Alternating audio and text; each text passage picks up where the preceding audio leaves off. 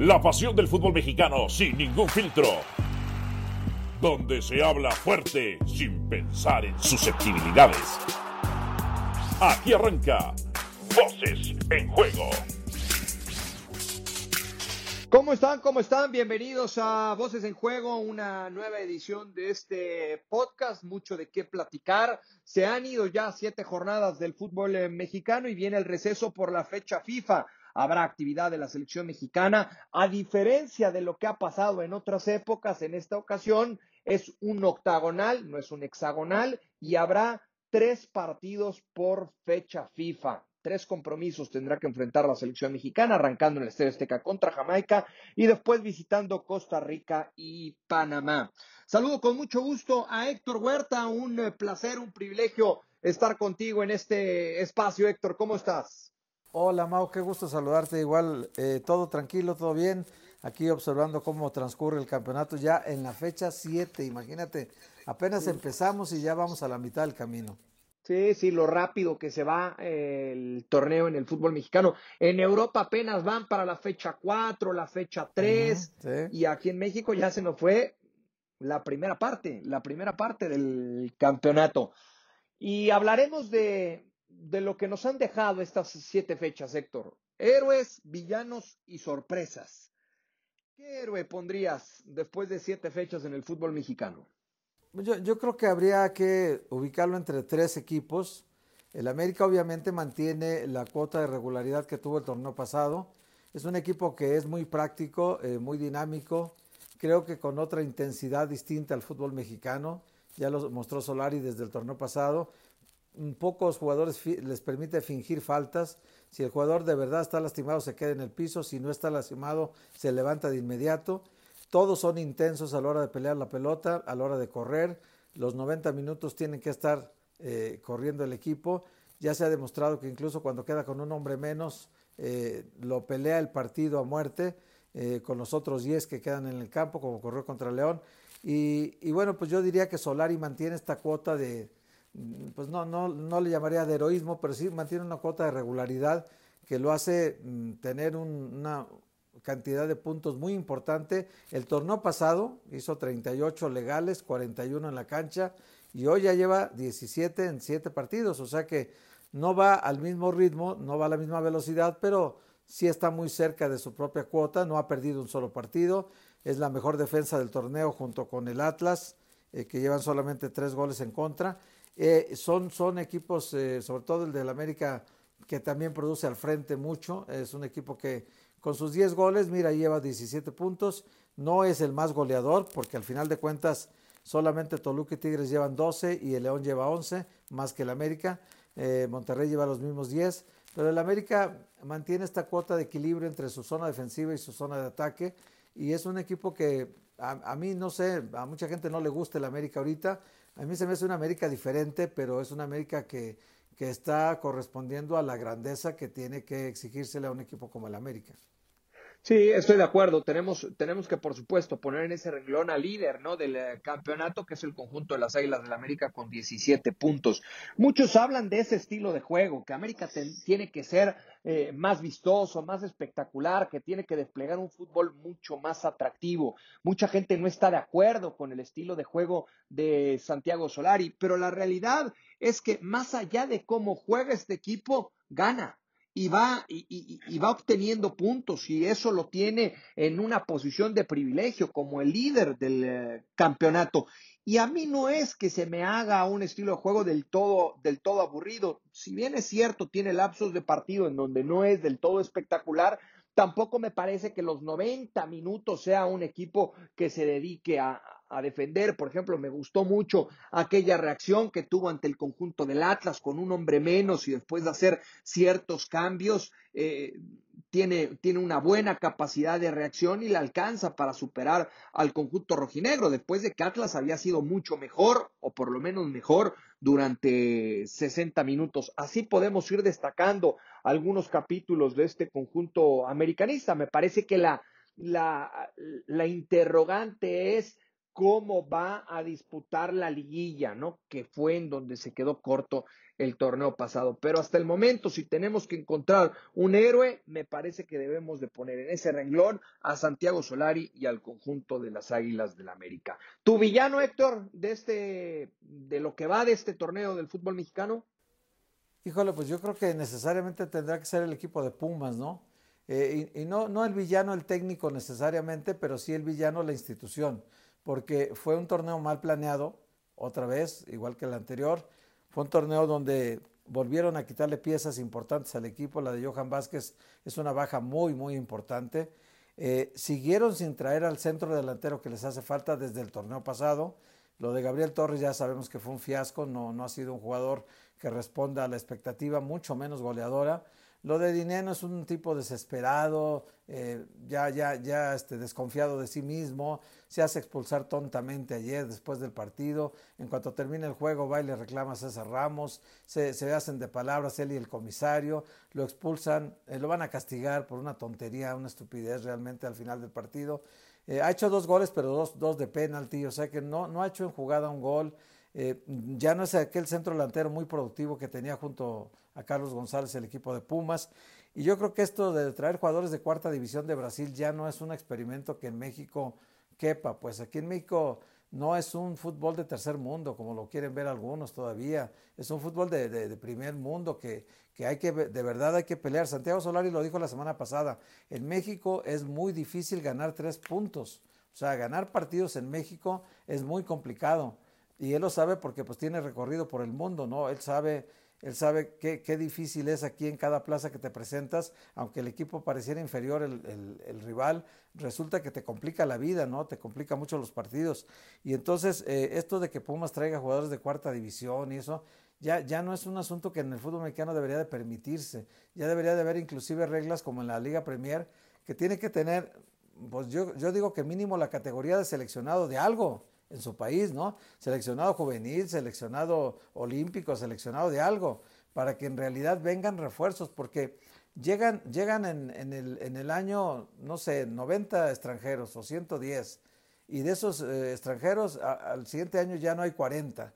Quiere decir que no pasaron el filtro ni en seis meses. Y así pasa a todos los torneos. Desde que aumentaron el número de extranjeros jugando en el campo, es un desastre esto porque eh, bueno, y antes era, era libre, 20, 20 extranjeros por equipo, el Veracruz llegó a tener. Bueno, ahora ya está limitado a 10, pero de esos 10, ¿cuántos cubren la cuota de la, de la calidad diferencial que debe tener un extranjero en México? Muy pocos. Y lo de Pumas es eso. Jesús Ramírez ya se fue, pero fue mal planeado el torneo por él, mal planeado por Polo Silva también y obviamente pues autorizado por Lilini también mal planeado por Lilini porque este equipo de Pumas con cinco puntos en el torneo otra vez está en el riesgo de ni siquiera meterse en repechaje siendo que es un equipo que había sido finalista y que disputó el título contra el León hace apenas un año entonces este equipo sí yo creo que sería el gran villano del torneo Sí, comparto, comparto. Fíjate que para, para agregar otro, otro villano yo mencionaría, ¿no? Estando completamente de acuerdo en lo que dice Héctor respecto a Pumas, eh, yo agregaría a Juárez, Héctor. ¿Sabes qué?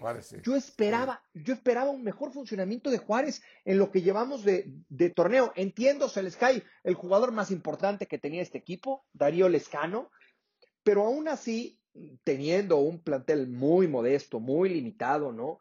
Eh, más cercano a la liga de expansión que a la primera división, pues por la experiencia del Tuca, por lo que pudo llegar a, arreglar o acomodar Miguel Ángel Garza, eh, porque tienen algunos futbolistas de experiencia como Hugo González. Yo por lo menos no me los imaginaba a esta altura del torneo con dos puntos.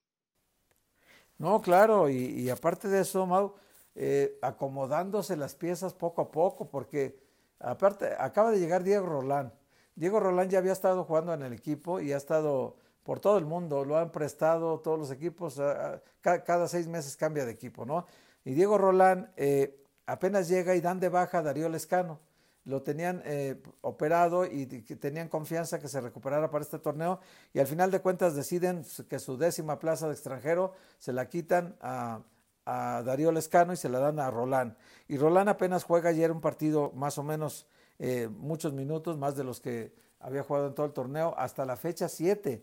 Entonces ya con Roland, digamos, con, con Mati García y con, y con Castillo, tú dirías, bueno, ha armado una delantera más o menos interesante, ¿no? Pero pues el equipo lleva cinco goles. El problema es que Juárez en cada partido recibe como dos goles. O sea, lleva 13 goles en contra en siete partidos. Es un equipo que defensivamente es un desastre. Y mira que Hugo, Hugo González no está sumado al desastre general y más o menos ahí detiene muchas oportunidades de gol del rival, pero igual le apedrean el rancho cada partido. Entonces, Hugo González tiene que estar interviniendo todos los juegos de manera este, muy constante, pero aún así su zona defensiva es un auténtico desastre. Ya ves ayer el capitán Olivera da, un patadón ahí en, eh, que lo, tienen que expulsar del partido, terminan, eh, no sé, con nombre menos, y, este equipo completo da muchas ventajas porque es un plantel muy limitado. Ahora imagínate con un expulsado dos, pues es otro desastre, peor todavía, ¿no? Y el Tuca Ferretti, que es muy, muy, muy dado a la disciplina extrema, pues me parece extraño que permita ciertas cosas en este equipo que en Tigres eran intolerables, ¿no? En Tigres prácticamente te sacabas tarjeta de amarilla y prácticamente te sacaba, ¿no? Entonces aquí en este equipo tarjetas amarillas, rojas, no han podido controlar el asunto de la disciplina y este equipo si no tiene el equipo completo en el campo da muchas desventajas porque como dices tú en mitad de campo y atrás es un desastre el equipo y adelante todavía no está funcionando la delantera que deben de armar, ¿no? Sí, de acuerdo, de acuerdo. Tendrá, tendrá que mejorar mucho o tendrá que mejorar, por lo menos en ese sentido, en aparato ofensivo con la presencia ya de, de Roland, que en su momento me parece llegó a ser el mejor futbolista de este equipo cuando era dirigido Por, por Gabriel Caballero, ¿no? Después llega Lescano y también les ayuda mucho y se convierte en la figura, ya que el uruguayo había salido de la, de la institución, pero sí, sí me parece necesita mejorar de forma radical el conjunto de Bravos, porque si no estaríamos hablando Entiendo que es pronto, entiendo que falta todavía lo que resta de este torneo y el próximo para pensar en una multa, pero a este paso, la verdad es que me cuesta trabajo encontrarle solución al equipo fronterizo. Bueno, pues ahí están los héroes y los villanos, Héctor. Y las, sorpresas. Yo creo que la sorpresa más grata hasta ahora es el equipo de San Luis. El San Luis lleva, lleva en este momento en seis partidos apenas, tiene un pendiente contra Pachuca Llevan seis partidos, dos victorias, tres empates, solo una derrota. Eh, tiene nueve puntos, está en el lugar nueve de la tabla. Si hoy terminara el torneo estaría calificado. Eh, como empezó el porcentaje en cero, entonces está muy bien colocado en el asunto del porcentaje, es decir, ganando nueve puntos en seis partidos. Entonces, en, esa parte están salvando lo, lo, que para ellos es vital este torneo, que es no caer otra vez en el asunto de pagar multa. Eh, con un equipo totalmente renovado, 19 incorporaciones que tuvo el, técnico, además un técnico nuevo, Marcelo Méndez, que llega apenas al fútbol mexicano sin conocerlo, eh, sin tener, eh, digamos que, referencias muy directas de los rivales, conociendo apenas a su plantel, trayéndole muchos jugadores de segunda división, o sea, de liga de expansión, y, y trayendo refuerzos que todavía no sabemos qué nivel vayan a tener. Aún así, mantiene una cuota de 8 goles a favor, 7 en contra y está colocado por encima de Necaxa, Chivas, Mazatlán, Pachuca, Puebla, Pumas, Tijuana, Querétaro, Juárez. Está encima de todos ellos cuando decíamos que San Luis era de los planteles más flojitos del fútbol mexicano y ahorita está demostrando que es para mí la gran sorpresa de este torneo. Sí, además dejando buenas sensaciones, ¿no, Héctor? Jugando dejando muy, buenas sensaciones cada partido. Sí, sí, sí, jugando bien, e incluso dejando puntos en el camino que pudo haber ganado. ¿eh? Sí, sí, sí, sí, de acuerdo, de acuerdo. Eh, fíjate que si de sorpresa tengo que, que hablar, voy a mencionar al Diente López, Héctor. Ah, bueno, cómo no. Y muchos dirán, pero ¿por qué al Diente López? A ver, el Diente López en la etapa del Tuca estuvo a punto de salir de Tigres. Estaba borrado el Diente López. Pidió salir varias el goleador, Héctor. Sí, claro. Él pidió salir del equipo porque el Tuca no le daba los minutos que él necesitaba. Es decir, el, Tuca, acordémonos que no se movía de lo mismo. Eh, Guiñac, Carlos González, Aquino por un lado, Luis Quiñones por otro. Y ya cuando Leo Fernández o cuando el Diente López recibían alguna oportunidad, el Diente normal, normalmente, si te acuerdas, respondía con goles. Entraba un ratito, gol. Otro ratito, gol y siempre respondía y sin embargo nunca logró convencer al Tuca. Tú imagínate al Diente López ahorita de refuerzo de Juárez. Sí, imagínate, no, hombre. imagínate, a Leo Fernández, a Leo Fernández. Imagínate que, imagínate que acá los despreciaba y en el equipo ahorita donde está serían, no sé, Messi y Neymar, carajo. O sea, para, para el nivel del fútbol mexicano, esos serían estos jugadores ahorita. Entonces, yo creo que fue muy injusto con él, el Tuca, y creo que el Diente López ha demostrado, ahorita trae, una revancha personal que lo notas tú en cada partido. Si es penal, lo cobra. Si es tiro libre, lo cobra. Si es eh, jugada desde atrás, mete el gol. Si es llegando al área oportunamente de cabeza, mete el gol. Está, está enchufadísimo con el gol ahorita. Lleva, lleva, es el líder goleador con seis. Perfila para ser el campeón goleador, si no, si no afloja el ritmo. Además, ya Miguel Herrera le demostró que le tiene toda la confianza del mundo, que es titular con él y que esto pues es, cuenta mucho que el técnico confíe en ti, que te deposite eh, todo su respaldo para que tú en el campo demuestres lo que sabes hacer. Y él sabe hacer goles. Eso lo, lo, traíamos ya desde que vino a México, sabíamos que era un goleador. Pero si en la banca, en la banca no mete goles nadie, ¿eh? o sea, tienes que ponerlo en el campo. Y, Miguel Herrera le ha dado esa confianza.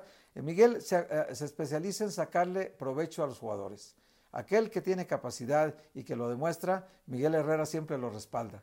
Entonces yo creo que está en el lugar correcto, con el técnico correcto y haciendo un torneo espectacular. Y si quieres, eh, como un detalle sorpresa, también sería bueno comentar, Mau, el asunto de Mazatlán. Fíjate qué curioso Mazatlán. En los siete partidos que ha jugado hasta ahorita, lleva, en todos hay penales. En todos los partidos hay penal. En la fecha 1, Cruz Azul 0, Mazatlán 2. El Paul Fernández falló un penal al 73 que atajó Viconis. Luego en la fecha 2 contra Pachuca ganó Mazatlán 2 a 1 y Camilo Zambeso, eso fue un penal a favor, Camilo Zambeso falló un penal eh, se lo, y luego lo, anotó en el contrarremate, pero el penal lo falló. Luego Mazatlán Monterrey, ¿te acuerdas aquel empate 1-1 que Vincent Janssen voló la pelota hasta la grada 18? Sí, eh, sí, también En, ese, en ese partido, otro penal fallado. León Mazatlán 3-0 ganó el León, pero Gigliotti dijo, yo tiro este último, ya vamos 3-0, déjenmelo al minuto 85 y lo aventó a la fila 19, ya no a la 18, a la 19, ¿no?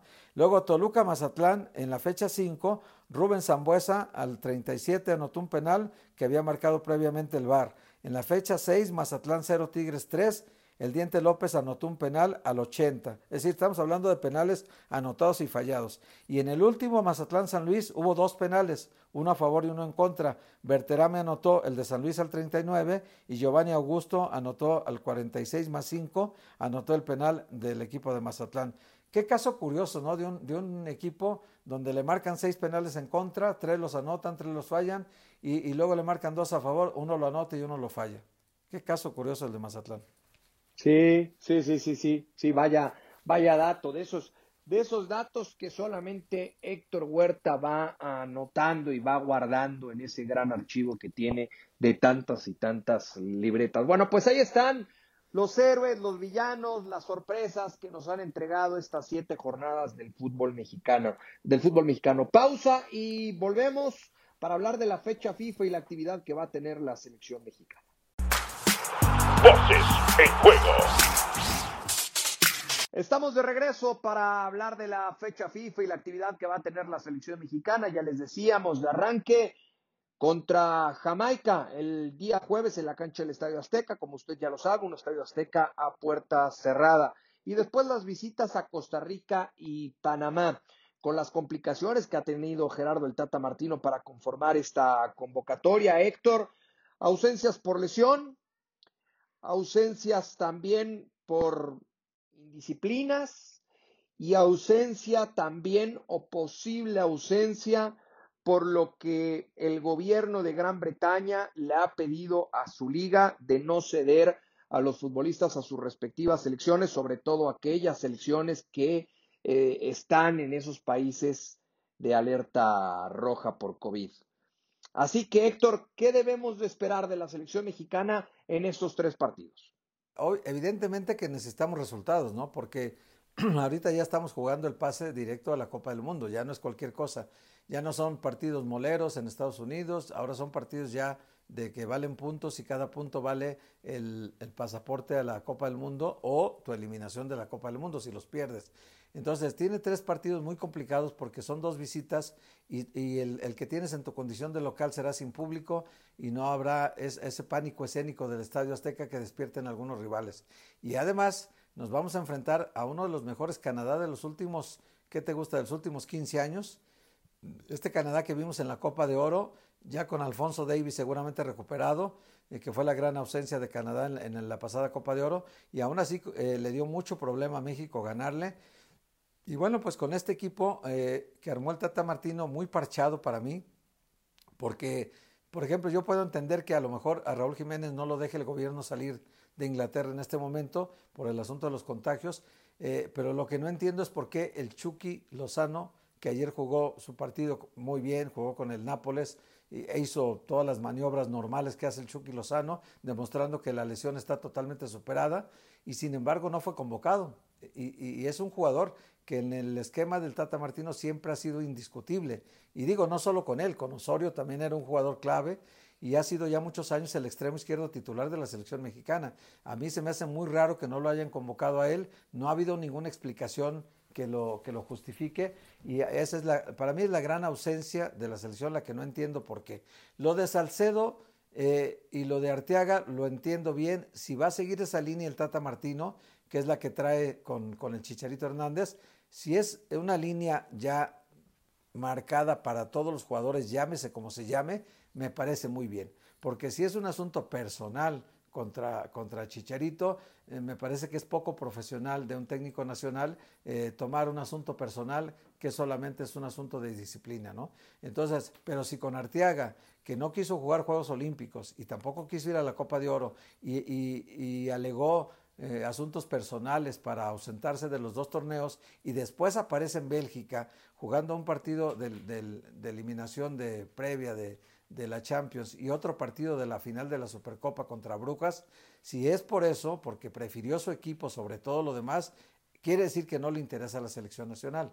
Y también lo de Salcedo fue una indisciplina cometida en la Copa de Oro, muy clara, primero cobrando un penalti que no estaba destinado él para hacerlo y lo hizo además muy mal, y luego después discutiendo con el auxiliar principal de Martino en la banca, se hicieron de palabras, una legata muy, muy, muy fuera de la disciplina que debe haber en una selección y entonces también quedó fuera. Otro caso que también habría que aclarar es el de, el de Héctor Herrera, ¿por qué está fuera de la selección esta? Y, tal vez el de Eric Gutiérrez, que hizo una muy buena Copa Oro, eh, se, tomó el lugar de, Andrés Guardado y, bueno, prácticamente fue el titular de toda la Copa de Oro. También saber por qué ni a Héctor Herrera ni a Eric Gutiérrez se les convocó en este grupo. Salvo que en, el caso de Héctor es por lesión, ¿no? Mm, sí. Si es por lesión, bueno, está totalmente justificada, ¿no? Pero también muchas veces han inventado lesiones porque, porque los equipos como el Tecatito, ¿cuántas lesiones inventó el Porto para no dejarlo venir? ¿Te acuerdas? Sí. Sí, en, el este caso, de Héctor Herrera, en el caso de Héctor Herrera, el Atlético de Madrid lo ha reportado lesionado, inclusive el propio jugador ha, publicado ¿no? Su, su, rehabilitación y por eso todavía no ha entrado a una convocatoria de Diego Pablo el Cholo Simeone. Por eso mm, parece la ausencia ¿no? de selección nacional. Y, otro, otro caso que habría que analizar es el de Diego Laines, que eh, lo decidieron colocar en la selección olímpica, finalmente ganó el bronce, empezó de titular, acabó de suplente pero eh, si llamas a 11 jugadores que fueron medallistas olímpicos, 11, es decir, la mitad del equipo, y te falta Laines, que era la, joya mexicana para este torneo, pues habría que también, yo creo que el Tata sí, en una rueda de prensa sí tendría que, que, explicar caso por caso, porque sí me parece que la opinión pública está obligada a saber por qué se tomaron estas determinaciones y sobre todo si marca una línea disciplinaria que va a seguir de aquí en adelante, ¿no? Eso sería para mí muy bueno de parte del Tata Martino explicar eh, el caso de Arteaga, el caso de Salcedo, si tienen similitud con el caso de, de, o, no tienen similitud, pero sí marcan un derrotero de disciplina que va a imperar en la selección en el futuro, ¿no? Si explican que lo de Chicharito fue un asunto, pero estos otros dos asuntos son igual de relevantes para el técnico y en la selección tiene que estar, como dijo alguna vez de Vela, ¿no? O estás o no estás para la selección mexicana. Tú no estás en condiciones de escoger en cuál quieres jugar que fue el caso de Vela, ¿no? Cuando lo puso en la lista el Jimmy Lozano para los Juegos Olímpicos ante el Comité Olímpico Mexicano, de inmediato el Tata atajó y dijo, no, no puede ir vela a ninguna selección porque o estás para una o estás para todas, ¿no? Entonces, yo creo que el, caso de Arteaga fue lo mismo. A lo mejor Arteaga quería ir a un torneo, el Tata lo puso en el otro y entonces ahí se molestó y, dijo, pues me voy mejor a, Bélgica, donde me pagan, a jugar los torneos que, que, tiene que jugar mi equipo y no perder la titularidad allá. porque él está en el Genk, es como titular, todo el torneo pasado fue titular y seguramente es un puesto que no quiere perder. Sí, habría que conocer, habría que conocer esa, esa razón, el por, qué, el por qué no ha sido considerado Gerardo Arteaga cuando eh, parecía le estaba ganando la, la, competencia a Jesús Gallardo como lateral por izquierda titular de la, de la selección mexicana. La realidad es que cuando le dieron la oportunidad dejó muy buenas sensaciones y hasta donde yo sé el cuerpo técnico del, del tricolor estaba muy contento, estaban muy satisfechos y convencidos con el trabajo de este futbolista. A pesar de las ausencias, Sigo creyendo que esta selección tiene para sacar tres puntos en el Estadio Azteca contra Jamaica y sacar puntos de sus dos visitas. Tiene para sumar en sus dos visitas. ¿Será así, Héctor? Yo, creo que está para no perder ningún partido de los tres, pero también tratar de ganar dos. Porque si tú ganas de local eh, los partidos que te tocan, que son siete, acumularías 21 puntos. Y estamos pensando que para calificar a la Copa del Mundo, ahora que son más partidos, México tendría que andar sobre los 28 29 puntos para poder calificar. Eh, evidentemente que, los partidos de local, eh, con el asunto de las sanciones de FIFA, hay que ver si solamente lo dejan como ahora, en un solo partido, que nos castigaron contra Canadá, y en el siguiente, perdón, contra Jamaica, y en el siguiente contra Canadá, que es el siguiente de local, sí tener un equipo completo y tener a la afición en la tribuna, porque John de Luisa insiste en que para México es muy importante tener al público en la tribuna para que pese sobre el rival, para que aliente a su equipo y, él está con la idea de que el público esté en el estadio. Pensemos que para entonces, ya hasta hablamos, hablamos de octubre, para entonces este, esta, esta curva del, del COVID eh, eh, haya bajado, esta etapa crítica que estábamos pasando en estos últimos días eh, baje sensiblemente para que entonces ya pueda haber con menor riesgo una mayor asistencia en el Estadio Azteca, lo cual sería muy beneficioso para México, ¿no? Sí, ojalá, ojalá que así sea, ¿no? Y, lo importante de, de, empezar ganando la eliminatoria mundialista, que después no te vayas metiendo en broncas innecesarias como en su momento la etapa de José Manuel El Chepo de la Torre, ¿no? Que arrancaste también contra Jamaica eh, empatando eh, como local y después fuiste perdiendo confianza, fuiste perdiendo confianza, fuiste perdiendo de visita, también llegaste a perder de local y te metiste en una bronca tremenda que te llevó a jugar eh, a Nueva Zelanda el repechaje rumbo a, la Copa del Mundo de, de, Brasil. Por eso la importancia de empezar ganando, para también que eso te ayude a retomar confianza, sobre todo sabiendo lo que sucedió este, este verano con la selección mexicana, tanto en Nations League como, como en la Copa Oro, ¿no? Perdiendo dos finales ante la selección de Estados Unidos. Veremos entonces qué pasa con este tricolor de Gerardo Martino. Arranca este largo y tedioso camino rumbo a la Copa del Mundo de Qatar. Así, así de arranque, Héctor, te pregunto, de arranque me refiero en la eliminatoria. ¿Qué tan, se va a sufrir? Te iba a preguntar, ¿qué tanto se va a sufrir en esta eliminatoria? Pero te la cambio. ¿Se va a sufrir en esta eliminatoria o como diría la Volpe, se va a calificar caminando? No, no, no. Yo creo que la Copa, la Copa de Oro anterior nos demostró el nivel que hay ahorita en la CONCACAF, donde evidentemente Estados Unidos, México y Canadá, yo creo que encabezan el nivel futbolístico actualmente. Eh, Canadá ha crecido mucho, a mí me sorprendió mucho, la verdad, Canadá el técnico que tiene es un inglés que se ha metido durísimo al trabajo con el equipo. Han surgido talentos importantes en Canadá, algunos que ya juegan en Europa, varios de ellos, y, también en la Liga de, Estados Unidos, en la MLS juegan muchos de ellos. Entonces yo, yo sí creo que Canadá es un contendiente a disputar uno de los tres lugares para la Copa del Mundo seguros y ya sabemos que también hay un repechaje. Yo, yo creo que México va a sufrir, ahora sí, va a sufrir en serio. Estas visitas eh, de Centroamérica cada vez lo toman como un asunto más personal y, es un asunto de rivalidad, pero al extremo de, todo, de molestarte en el hotel, de, molestarte en el camino al estadio, de todo el partido estar eh, eh, hostigándote. Bueno, te, ha tocado viajar muchas veces a Centroamérica y te das cuenta, Mau, de la hostilidad que hay contra el equipo mexicano. Hay, hay unas plazas más complicadas que otras, pero por ejemplo hasta Costa Rica, que era, que era una plaza muy amable, muy afable, ya se ha vuelto muy complicada también últimamente sobre todo ahora que estuvo Pinto, eh, calentaba mucho a la gente en contra de México. Entonces, eh, sí creo que, que México va, va, a tener que pelear cada punto, minuto a minuto, jugada a jugada, porque eh, va a estar en estos tres primeros puntos la necesidad de conseguir siete puntos para mí, siete, ganar uno de los dos, ganarle a Panamá o ganarle a Costa Rica en sus propios estadios, cosa que con, con, Osorio pasaba, ¿no? Osorio ganaba muchos partidos de visitante, bueno, le ganó a, Estados Unidos en Columbus, ¿no? Donde no, no, le ganábamos nunca, y fue y le ganó, le ganó a Honduras en, en, el estadio donde siempre nos complicaba la vida, ahí fue y le ganó también. Entonces, yo creo que ahora con el Tata Martino y un muy buen equipo que ha armado, a pesar de las ausencias, sí podemos pensar, yo, a, mí, a mí la única duda de alineación que me, que me entra ahorita en la cabeza, no sé si la compartas, ante la ausencia de Salcedo y de, de Héctor Moreno, que pudiera ser que Edson Álvarez jugara de central en lugar de volante de contención y pusieras a Luis, a Luis Romo, que lo hizo muy bien en Juegos Olímpicos, como volante central. Ahí me parece que tendríamos una ventaja en el juego aéreo, que es donde siempre nos pegan todos los rivales, eh, porque Edson salta muy bien, porque también Luis Romo salta muy bien, y si tuviéramos a Araujo o al Cachorro Montes, también tendríamos jugadores que, en, balones aéreos son más eficientes que otros, ¿no? Entonces, si esa parte me parece que te da más certeza que Johan Vázquez, que es un chico muy talentoso, pero todavía sin este fogueo de selección mayor, o el Tiba Sepúlveda que, que, vaya ni en el Guadalajara es titular, ¿no? Entonces, yo creo que estas, estas cosas debe de pensarlas muy bien el técnico. Hay material, hay calidad, hay talento, joven, talento experimentado. Eh, sí, sí le alcanza, me parece, a México para, para traerse siete puntos de los próximos nueve.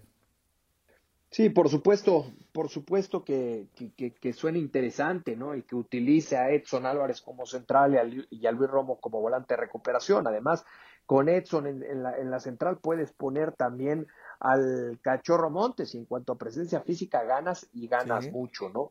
Eh, sabiendo también la ausencia de Héctor Moreno que todavía no logra jugar con el equipo de Rayados de Monterrey. Hablando de la, de, de, la hostilidad, ¿no? Del ambiente tan hostil que encuentra la selección mexicana eh, de manera frecuente en las plazas de Centroamérica, vuelve a raíz del octagonal, vuelve la que para mí es la más complicada en ese sentido, San Salvador el ir a jugar al Cuscatlán es muy, pero muy bravo, es muy, pero muy complicado. Así que además de que, de que en esta Copa Oro ya nos demostró esta selección de Salvador que juega bien al fútbol. Entonces, no nada más va a ser lo hostil del ambiente, sino que te vas a enfrentar a una selección que trata bien la pelota. Bueno, pues estaremos al pendiente. Ya seguramente la próxima semana estaremos hablando del, eh, del, primer eh, resultado, ¿no? Lo que suceda ante la selección de Jamaica. No, quizás hasta de dos resultados, lo de Jamaica y lo de Costa Rica. Estaremos, estaremos al pendiente. Nos vienen unos 12, 15 días de información de selección eh, mexicana. Con este receso de la fecha FIFA, dejaremos un poquito de lado lo que es el fútbol Nacional y la Liga MX. Héctor, como siempre, un placer. Hemos llegado al final de esta edición de Voces en Juego. Gracias, Mau, y hasta la próxima. Te mando un fuerte abrazo, Héctor Huerta. siempre un, un privilegio poder estar contigo. Y muchas gracias a usted por acompañarnos. Nos escuchamos la próxima semana. Aquí termina Voces en Juego. Nos escuchamos de nuevo para repartir más verdades del fútbol mexicano.